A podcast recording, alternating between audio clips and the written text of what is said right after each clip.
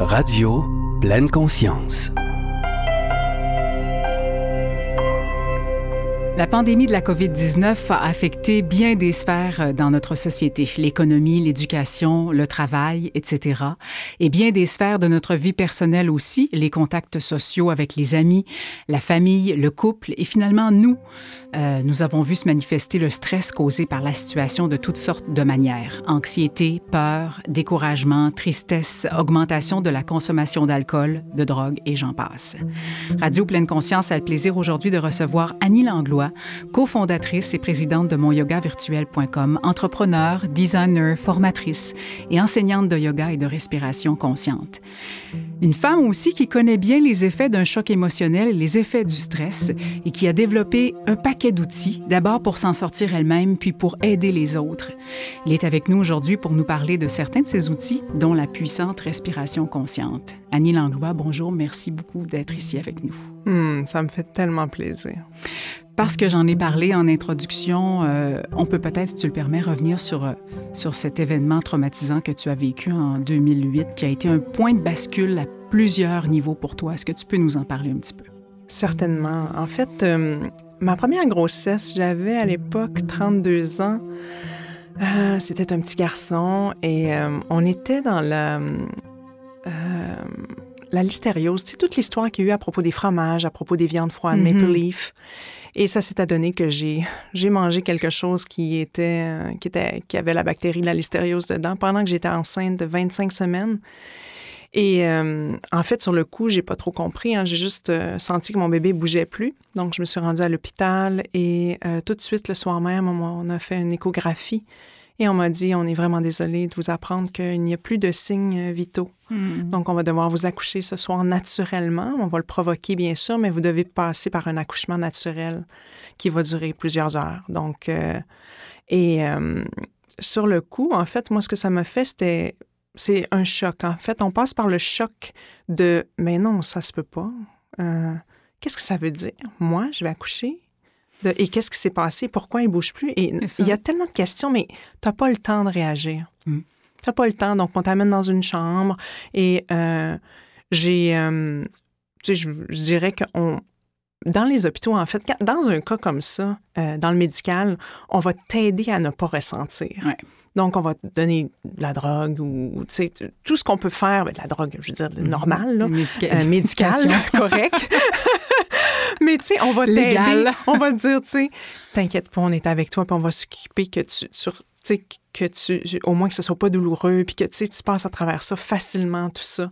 Et, euh, mais malheureusement, avec, avec toutes les années d'études que j'ai fait sur justement les, les chocs post-traumatiques et, et comment, qu'est-ce qui se passe à l'intérieur du corps lorsque tu vis un choc comme ça, ben d'étouffer le ressenti, c'est la pire chose. Donc, qu'est-ce que j'aurais dû faire normalement? Qu'est-ce hmm. qu'un corps qui vit un choc aurait dû faire? Crier que c'est injuste, crier fort, haut et fort. Hmm. Non, pleurer. Hmm. Ma vie, lorsque j'ai reçu cette nouvelle-là, euh, j'ai comme rien fait.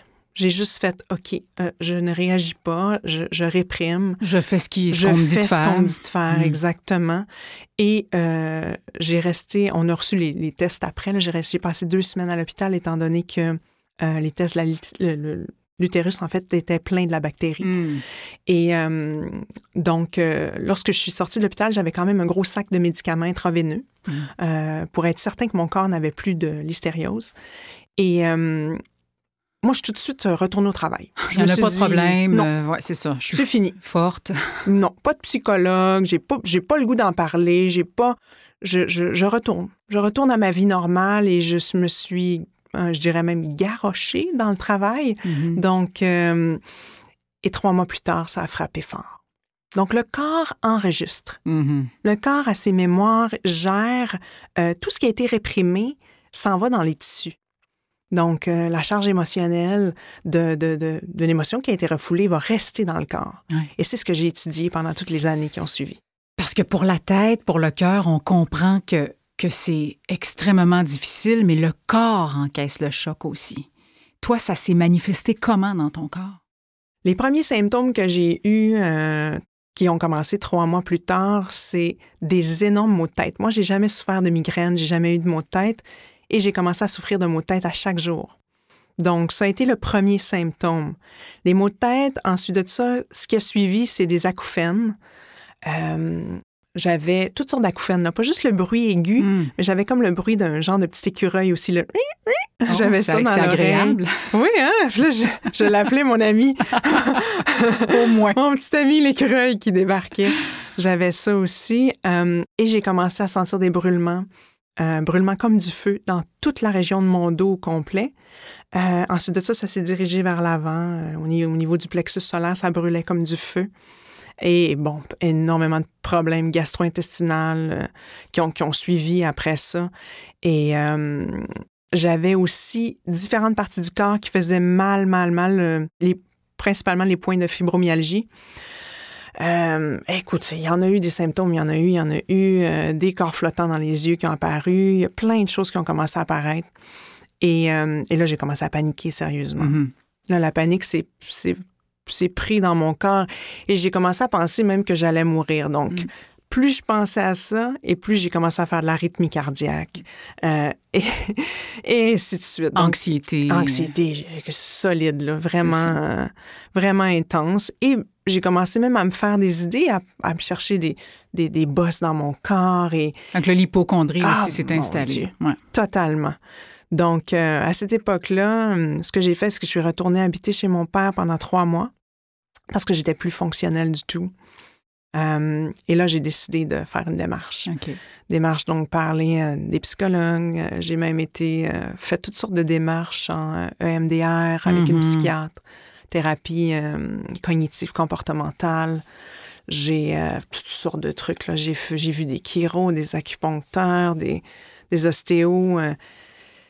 et à un moment donné, je me suis rendu compte que un an plus tard, oui, c'est correct, c'est beau, puis c'est normal de chercher des réponses à l'extérieur, du moins du soulagement. Mais les vraies réponses sont à l'intérieur. Mm Tu es une adepte de l'auto-guérison, d'ailleurs. Oui, vraiment. c'est là que j'ai commencé mon vrai chemin intérieur. Euh, j'ai fait des formations de yoga, plusieurs. Euh, j'ai une formation Hatha, Vinyasa, Kundalini. Puis euh, j'ai Ensuite de ça, j'ai découvert la respiration consciente. C'est venu après parce que je désire tout le temps pousser, pousser mes recherches pour réellement comprendre. Mais comment, comment on gère ça? Comment, on mm-hmm. gère, comment on gère en fait ces charges qui restent prises dans la structure musculaire? On fait quoi avec ça? Parce mm-hmm. que comment on fait pour s'en libérer en fait? Donc, c'est vraiment cet événement-là qui a fait que tu t'es ouverte finalement au domaine du mieux-être, euh, au désir de, s'auto-guérir par la méditation, le yoga, la respiration. C'est cet événement-là, finalement, qui a, qui a déclenché, qui a été l'élément déclencheur vers cette, cette quête. Tout à fait. En fait, le yoga, je le pratique, je le pratique depuis euh, plus de 15 ans. Euh, a toujours été, en fait, un outil anti-stress, mais il a pris tout son sens après cet événement-là. C'est là que j'ai décidé d'en faire une, certification, une première certification, une deuxième, puis une troisième. Donc, euh, c'est vraiment là que ça a pris son sens parce que je désirais aller plus loin que juste le pratiquer. Je désirais comprendre les fondements euh, qu'est-ce que ça fait dans le corps? Pourquoi on utilise ces postures-là? Mm-hmm. Et la respiration dans tout ça, les pranayamas, pourquoi on utilise ça? Qu'est-ce que ça fait sur le système nerveux? Pourquoi, si je mets mon bras comme ça, pourquoi ça me fait du bien? Exactement. Il fait, ça me prenait des réponses. J'ai passé énormément, je dirais, depuis 2008, ça a été des années de questionnement et j'avais besoin de trouver des réponses. Hmm. Est-ce que tu es capable, même si on, souhaite à personne de vivre un événement comme ça et que tu aurais sûrement souhaité ne jamais le vivre, est-ce que tu arrives aujourd'hui à voir un peu le cadeau qu'il y avait caché derrière ça? C'est une grosse question, là, mais. Totalement. En fait, ma vie aurait jamais été. Euh, été, euh, été celle que, que, je vis présentement et je n'aurais surtout jamais été la maman que je suis. Hmm. Et j'étais, euh, je me souviens quand j'étais enceinte de mon garçon, je travaillais beaucoup comme styliste, puis je disais toujours à mes, collègues avec qui je, travaillais, moi, je vais me prendre une petite nanny, tout de suite quand le bébé va venir au monde. Je l'allaiterai pas parce que ma mère, elle m'a pas allaité, ça sert à rien, ça. Et euh, ben, c'est ça. Puis je vais avoir quelqu'un qui va m'aider tout le temps, puis moi, je vais tout de suite recommencer à travailler après un mois. Alors, c'était mon discours. Et moi qui te connais bien, dans la vie de tous les jours, j'ai l'impression que tu parles de quelqu'un d'autre. Complètement. Mm. Écoute, ma fille, j'ai tout fait pour l'allaiter. J'ai eu énormément de problèmes. J'ai tout donné et j'ai réussi à le faire pendant deux mois. Ça a été le maximum euh, que j'ai été capable de faire, euh, considérant tous les problèmes que j'ai eu, les, les euh, mastites. J'ai, écoute, j'ai tout eu. La totale. J'ai, quand même réussi à tout faire ça. Je l'ai gardé avec moi jusqu'à 19 mois, jusqu'à temps que je la sente qu'elle trouvait ça plate. Elle avait besoin de voir des amis. maman? et et mon Dieu, je veux dire, ma fille, c'est un de mes plus grands enseignants. Donc, mm. c'est vécu tellement différemment. Ça m'a apporté ce beau cadeau-là. Puis bien sûr, ben, ça m'a amené ce changement de carrière. Puis, puis je, dis carrière, puis je le considère pas comme du travail, ce que je fais. Mm-hmm. Enseigner tous les outils que je suis allée chercher à l'international dans les dernières années, euh, pour moi, c'est c'est une passion. C'est mm. pas du travail. Tant mieux si je suis capable d'être rémunérée, gagner ma vie avec ça. Mais euh, autant les classes gratuites que je donne que mes formations professorales, pour moi, ça fait pas de différence. Mm. C'est une passion. C'est, je me dis, si moi j'ai vécu un événement comme ça, combien de gens ont vécu des traumas ou des, des périodes extrêmement difficiles, puis ils sont pris avec ça, puis ils ne savent pas comment, comment s'autoréguler, comment revenir à, à un certain équilibre, être bien dans son corps. Si on, tu, parles de ça, de stress collectif, en quelque sorte, on en vit un très gros en ce moment. Opinion personnelle que je te demande, est-ce que tu as l'impression qu'il y, y, a des cadeaux qui vont surgir de, du, du traumatisme qu'on est en train de vivre présentement collectivement dans la société? Certainement, puis, tu sais, ça me fait penser à chaque personne qui vient dans une de mes classes pour les, la première fois, je, je mentionne toujours que c'est pas euh, le chemin vers le soi, le développement personnel, la conscience, le chemin de la conscience, c'est vraiment pas le chemin le plus facile. Je dirais même que c'est le plus difficile. Donc, mes classes ne sont pas nécessairement agréables. C'est si tu viens pour vivre vraiment, là, ah, moi, il faut que ce soit le fun, puis. Facile. Tu sais, là, je veux toujours être dans la lumière, je veux pas visiter les zones d'ombre, je veux. Tu sais, c'est pas ça. C'est pas ça. Donc, euh, c'est sûr qu'il y a des cadeaux. Moi, genre, je veux dire, j'ai aucun regret. Je me dis, si la vie m'a amené tout ça, euh, c'est pour que ça donne quelque chose d'exceptionnel. Ma connaissance de moi est tellement renforcée. C'est beau parce que j'avais l'impression de vivre la vie de quelqu'un d'autre avant cet événement-là. Hum, c'est bien dit. Et aujourd'hui, ben, je, je, suis en train de refaire le chemin jusqu'à l'âme, hein, jusqu'à jusqu'à le chemin, en fait, que mon âme a choisi. Et ça dépend des croyances, bien sûr. Moi, je crois qu'on a même choisi nos parents pour vivre cette expérience sur Terre. Et je suis en train d'aller pardonner tout ça, tu sais, dans ce cheminement-là. Pardonner ce, euh, dharma, cette mission qu'on a voulu pour moi dans cette vie-ci. Puis je m'en viens en symbiose avec ça, en acceptation. Puis je trouve ça beau parce que tant que tu es en combat avec ce qu'on t'amène sur ton chemin, euh, tant que tu résistes, euh, ça va être difficile. Ça va être vraiment difficile. Hmm. Oui. J'aimerais ça qu'on parle un petit peu de mon yoga virtuel parce qu'on te connaît beaucoup grâce à cette belle plateforme en ligne-là qui est axée surtout sur les capsules vidéo de yoga, qui a évolué récemment, euh, qui offre de la méditation, de la pleine conscience, des exercices de respiration, de la spiritualité encore plus aussi. comme toi, la plateforme évolue. Pourquoi c'était important pour toi d'intégrer des nouveaux outils au site, de le faire grandir? Hum, c'est intéressant parce que mon yoga virtuel, il y a eu, euh, on est dans notre sixième année, euh, il y a eu des périodes, une période où j'avais l'impression que quand j'ai développé la respiration consciente, qui était mon nouvel amour, je l'ai comme laissé tomber un peu. Cette mm-hmm. plateforme qui a toujours bien été, en fait, qui a toujours, euh, je dirais, été euh, très populaire et tout, mais j'avais l'impression que je lui donnais plus d'amour, donc que je donnais plus d'amour à mes projets personnels. Et j'ai cherché longtemps, j'ai même désiré le vendre, j'ai eu des offres que j'ai refusées. Euh, et je me disais, probablement que la vie va m'amener quelque chose d'intéressant au bout de tout ça, tu sais. Et L'année passée, on a décidé pourquoi on ne le ferait pas évoluer avec notre évolution à hmm. nous.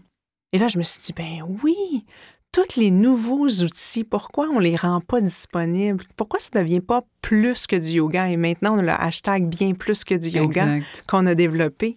Et, euh, et c'est là qu'on a rentré les rituels sacrés, la pleine conscience, le breathwork, la respiration consciente et euh, toutes sortes de nouvelles approches. Et donc, on a changé le design au complet et le site. Et ça, ça a été comme un... Ah, enfin! Ça fait du bien. Ça a fait du bien parce que là, je me là, je chemine en, accord avec ma plateforme. Tu sais, même si j'ai mes projets qui continuent de rouler d'un côté, la plateforme a comme suivi l'évolution de Annie, de, la tête derrière tout ça, parce que mon yoga virtuel, c'est un site de communauté. C'est pas, mm-hmm. je le considère pas comme mon site, mais en même temps, il faut qu'il soit en accord avec où est-ce que je m'en vais avec tout ça. Et euh, ça évolue tellement vite, tellement mm. vite. Donc, il va suivre ton chemin finalement. Ça va être intéressant dans les prochaines années de le surveiller. Oui. tu as décidé de, redonner ce qui t'avait été donné. Tu le fais par tes différents sites, par la plateforme, par le biais de livres aussi. Euh, Ma retraite yoga à la maison, un Voyage au cœur euh, de soi. Tu redonnes aussi par la respiration, les formations sur la respiration. Est-ce que je me trompe en disant que c'est ce qui a fait la plus grosse différence dans ta vie, la respiration? C'est tout à fait ça. En fait, euh, après le yoga, après toutes mes années de yoga, de formation et tout, j'ai découvert la respiration consciente. Et la première fois que j'y ai goûté, euh, tout mon corps s'est mis à vibrer dans cette expérience-là. Et j'ai tellement pleuré que je me suis euh, relevée de la pratique. Je suis allée voir la professeure que je connaissais. Et euh, je lui ai dit, euh, est-ce que ça s'arrête à un moment donné ou hmm. c'est, ça fait juste couler non-stop comme ça?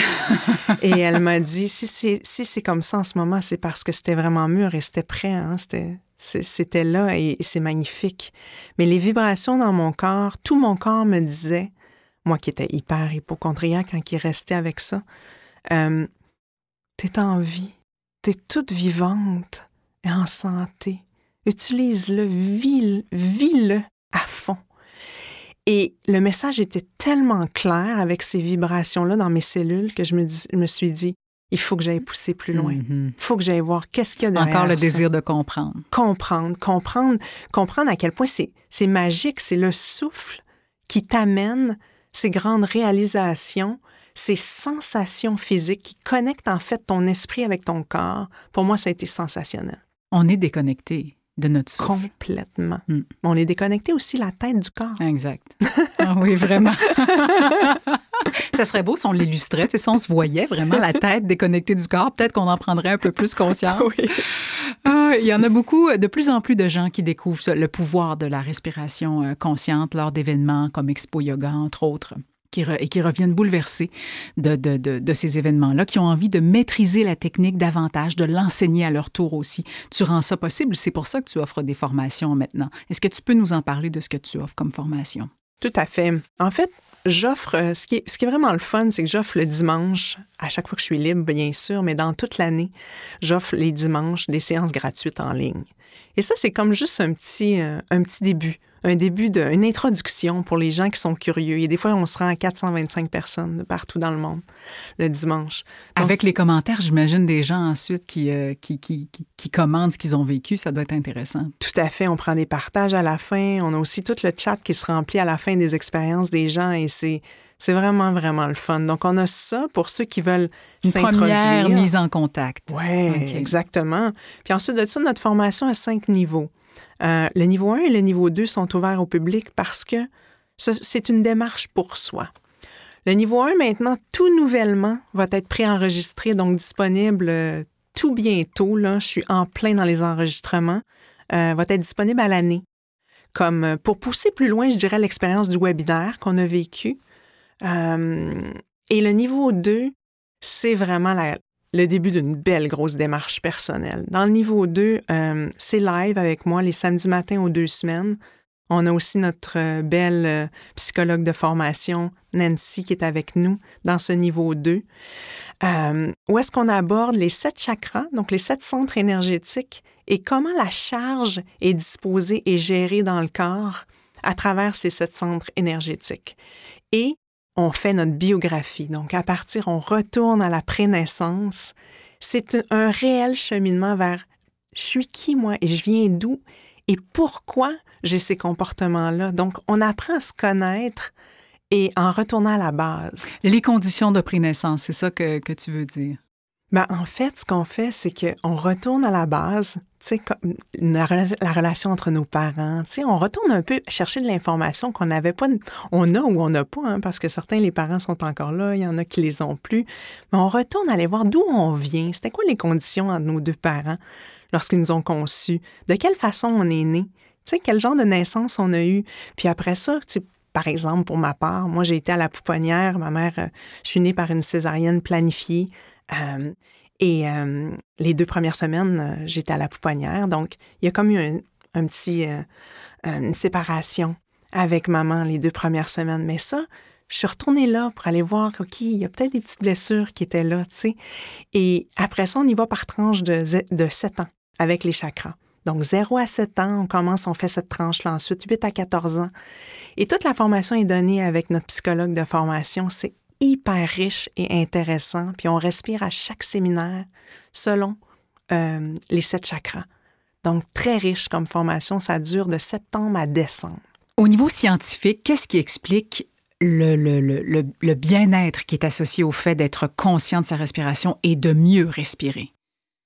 En fait, la première chose qui est à noter, c'est que le petit bébé qui naît respire de façon parfaite. Avez-vous déjà regardé euh, euh, tout le monde? Avec le ventre qui... se gonfle. Ben oui, mais pas juste le ventre. Le petit bébé, là, il y a une petite vague.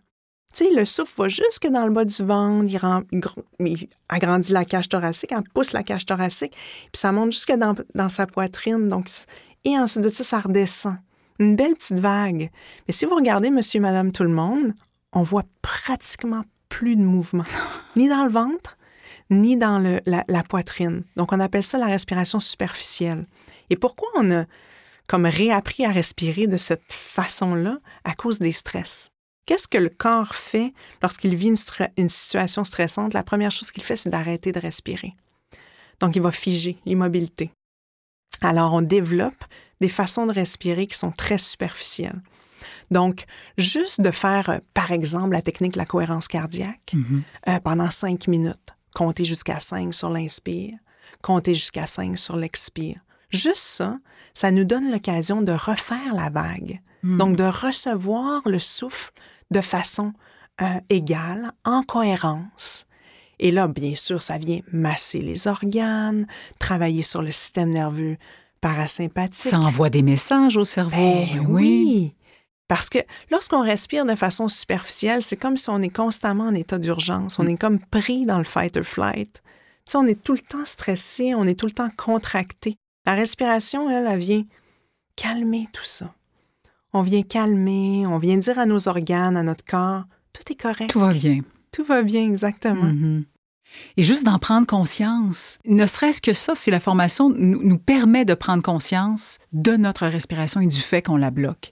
À tout moment dans la journée, réaliser que, voyons, comment ça je me sens tendue? C'est parce que je respire pas. Il faudrait peut-être que je respire. Ne serait-ce que ça, c'est déjà un grand pas. C'est un grand pas aussi parce que ça nous ramène dans la présence. Et qui d'entre nous vit réellement dans la présence? Lorsque tu connectes ton attention à ta respiration, tu tombes dans la présence. Mm. Et la présence à soi, là on pourrait parler de pleine conscience aussi, mais c'est extrêmement bénéfique. La présence à son corps qui nous envoie des messages constamment, mais on ne les écoute pas. Donc, et ça crée cette connexion quand je parlais tout à l'heure de la tête avec le corps. Suis-je prêt à entendre les messages de mon corps? Parce qu'il m'en envoie plein pendant la journée? Mm-hmm. Et que l'un et l'autre s'influencent aussi. Tout à fait. Et de prendre conscience de ça. Donc, si on revient à la formation, on peut s'en servir évidemment pour soi-même. On peut aussi le faire dans le but de devenir euh, facilitateur.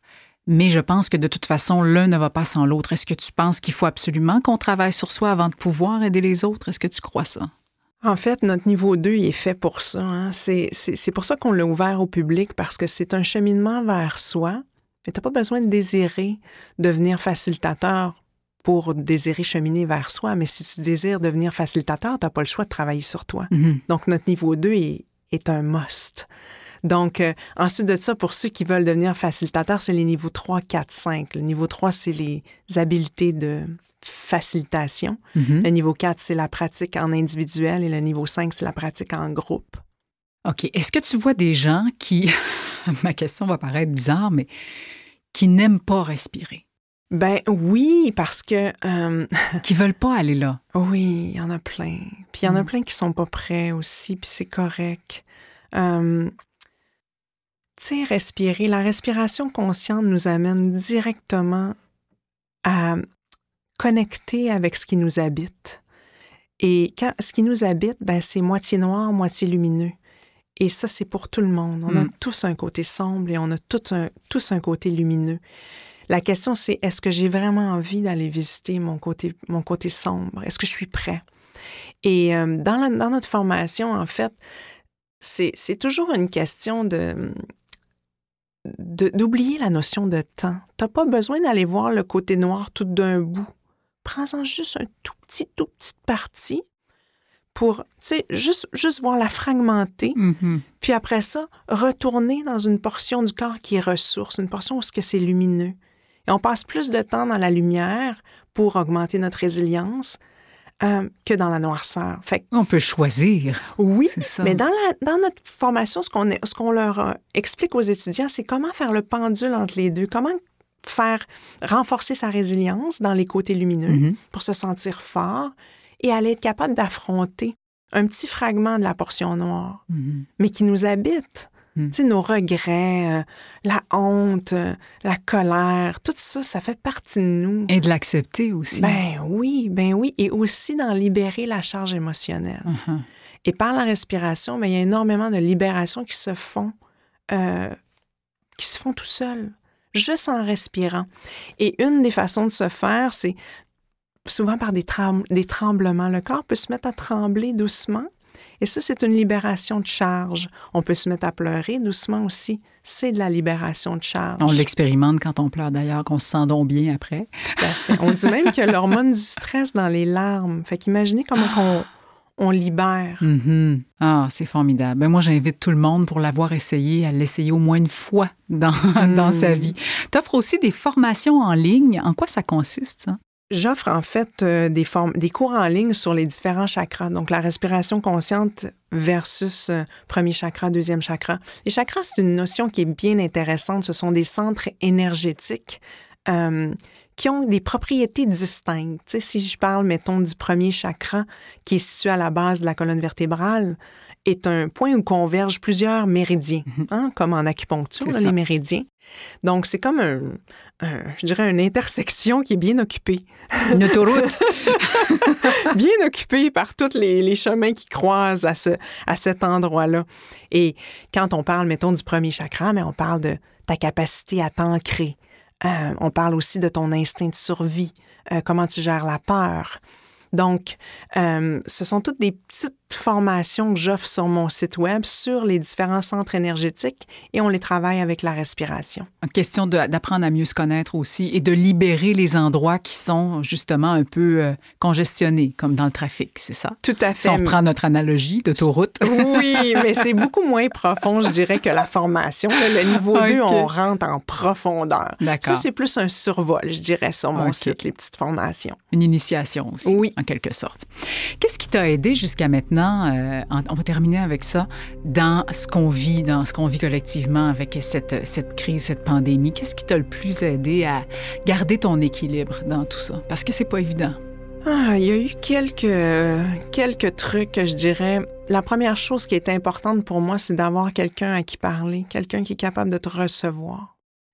Euh, surtout, et là, j'ai la chance d'avoir un conjoint exceptionnel avec qui je peux parler de toutes sortes de trucs, même très, euh, quand c'est très space, ce que j'ai envie de partager. Euh, j'ai mon conjoint qui est là, j'ai aussi de très bonnes amies. Donc, avoir quelqu'un avec qui tu peux parler, qui te reçoit. Mhm. Donc ça, ça a été un des, des éléments clés. Ensuite de ça, l'exercice physique, sortir à l'extérieur. Je n'ai pas manqué une seule journée. Je marche minimum 50 minutes et le maximum que je fais, c'est une heure et demie. J'ai pas manqué une seule journée. Je confirme parce qu'à un moment donné, j'ai voulu te rejoindre et il pleuvait et tu revenais de ta marche. Oui, je ne manque pas une journée. Il faut sortir à l'extérieur et marcher. C'est important que ce soit vous faites de la course ou autre chose, mais il faut sortir. On peut pas rester dans la maison. Mm c'est important, mettez-vous un masque si c'est le cas ou quoi que ce soit, mais euh, aller marcher idéalement en nature, c'est encore mieux. Si on peut le faire, effectivement. Ouais, mm. ça, ça m'a aidé. Puis j'ai diminué. J'ai pris, euh, j'ai, pour la première fois de ma vie, j'ai pris le temps de ralentir. Donc j'ai essayé de mettre à peu près trois heures de travail par jour euh, le plus possible, je dirais, avant, je travaillais complètement, constamment. Il n'y avait jamais d'arrêt. Samedi, dimanche, tout le temps. J'ai limité mes heures de travail, puis j'ai essayé d'équilibrer ma journée. Passer du temps avec ma petite fille, passer du temps avec mon conjoint et surtout passer du temps seul. Donc, j'ai, on a tous une pièce dans, dans notre maison, la chance d'avoir chacun notre pièce, où est-ce que je me retire minimum une fois par jour, que ce soit pour faire ma cohérence cardiaque, mes exercices d'étirement, mon yoga, mais en confinement, on a besoin de solitude quand on a une famille. Il faut qu'on passe du temps tout seul, sinon ça devient, ça devient, euh, ça nous surcharge. Ah oui, c'est une surcharge. Oui. donc ce sont, ça, ça a été des, des, des trucs qui m'ont vraiment, vraiment aidé. Qu'est-ce que tu garderais de ces trucs-là? Est-ce que tu voudrais conserver un rythme de travail moins important dans le futur? Définitivement. Si ça m'a amené de ralentir, ça a été un énorme cadeau. Je suis prête maintenant à ralentir et je comprends pourquoi. Et je comprends à quel point mon corps en a besoin. Alors, on parlait justement des cadeaux collectivement qu'on peut recevoir parce qu'on traverse, et ça, c'en est un. Je pense que bien des gens ont réalisé ça. C'est un beau cadeau, pas juste pour moi, mais pour ceux qui m'entourent. Vraiment. Annie Langlois, merci beaucoup de ta présence. Longue vie à tous ces beaux projets-là qui font du bien. Et on invite les gens à aller prendre toutes les informations à ton sujet, au sujet des cours, de la respiration, de tes livres, de mon yoga virtuel, de tes magnifiques malas, les sacs, les vêtements faits avec amour à Bali. Euh, en visitant annielanglois.com, ils vont avoir toutes les informations. On va mettre le lien euh, avec euh, le balado sur radiopleineConscience.com. Merci beaucoup, Annie. à hmm. bientôt. Merci de tout cœur. Radio conscience.com